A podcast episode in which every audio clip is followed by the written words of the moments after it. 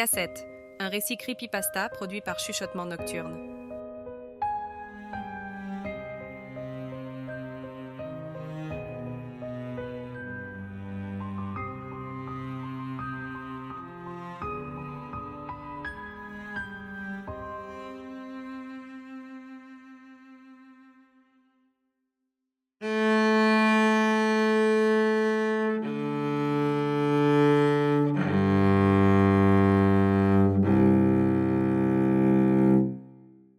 Si je suis venu vous parler, c'est parce que j'ai un problème Mystère Je sais pas trop comment dire.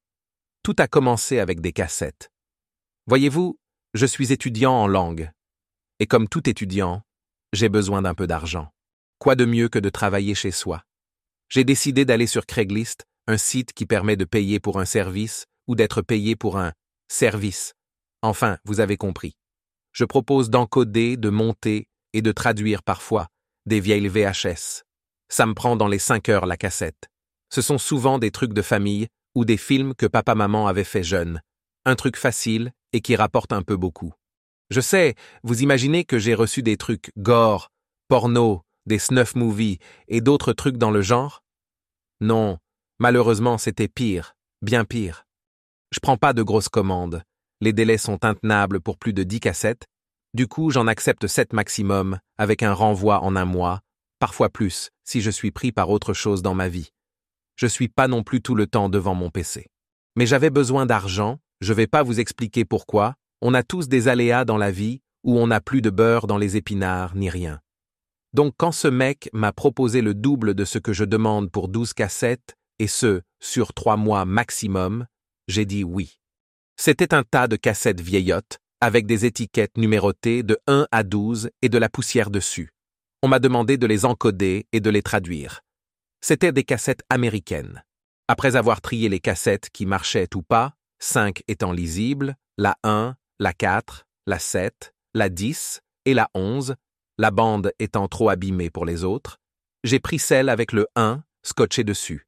C'était un JT américain sur la chaîne CNN, sur un tremblement de terre en Glagolitic Union of Russia, ou GUR.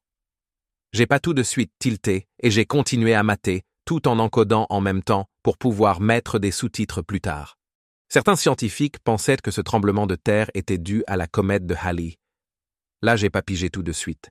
J'ai fait des recherches sur la comète de Halley tout en laissant le JT en fond. Elle n'avait jamais eu d'incidence sur la Terre en l'état, elle semblait être la source de peur et d'agitation dans certaines cultures, mais pas de tremblement de terre. Alors que je cherchais, le gur revenait dans mon esprit. Après de rapides recherches et un tour sur un site de creepy assez miteux par hasard total, j'ai découvert que 1. La gure n'a jamais existé. 2. Le glagolitique est un alphabet désuet. 3 il n'y a jamais vraiment eu de tremblement de terre en 1986, date du dernier passage de la comète, ainsi que du JT. J'étais un peu sur le cul. Le JT était fini et j'ai commencé à encoder la cassette numéro 4, datant de trois mois après la première, le 23 mai pour être précis. La présentatrice semblait en stress et n'avait visiblement pas dormi depuis longtemps. Il n'y avait qu'un titre, La guerre de Taured, ce pays aussi n'existe pas, même sans recherche je le savais. Pourtant, la présentatrice parlait d'une guerre, une vraie. Les images étaient verdâtres, et j'ai compris, après un certain temps, que c'était une vidéo de nuit. Des hommes sur des chars, des Américains, si j'en croyais le drapeau sur le veston de l'un d'eux, tiraient sur des positions éloignées.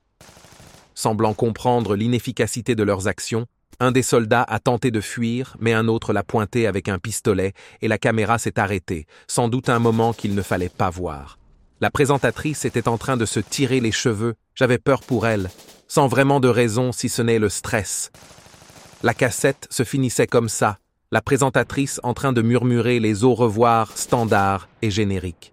La cassette numéro 7 était différente.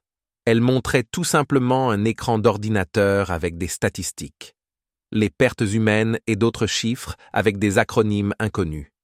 Elle ne durait que 20 secondes. La cassette numéro 10 était une autre vidéo, comme celle avec les hommes sur le char. Il y avait moins d'hommes, trois peut-être, quatre en comptant le caméraman, journaliste. Tous les soldats avaient des cernes, des traces de sang et de cendres sur le visage et les vêtements. Ils ne regardaient jamais le caméraman et les questions du journaliste restaient en suspens, sauf une. How to kill them.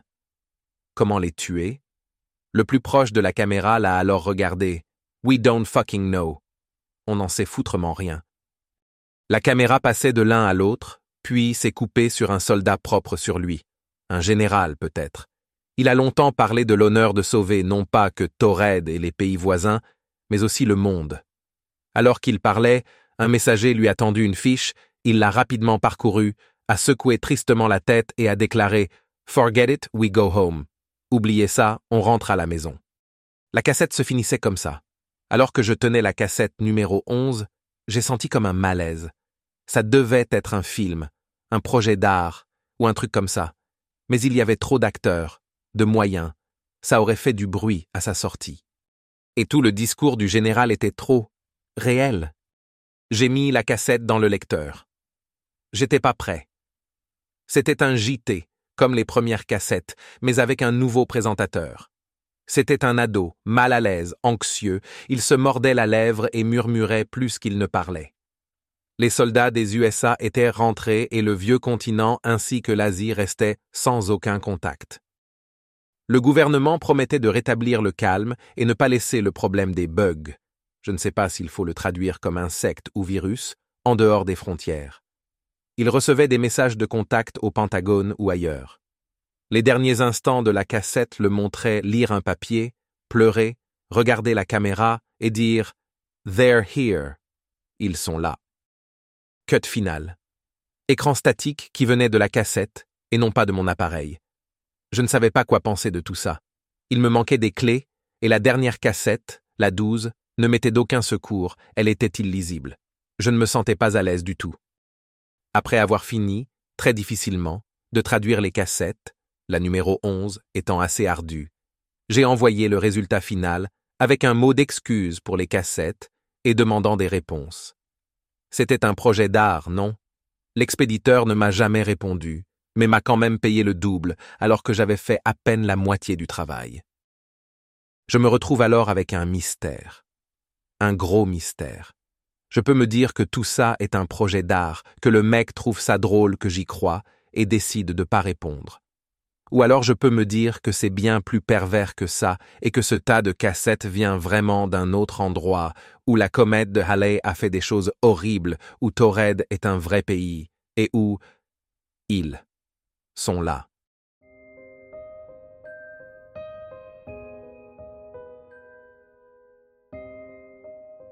C'était Cassette, un récit creepypasta produit par Chuchotement Nocturne.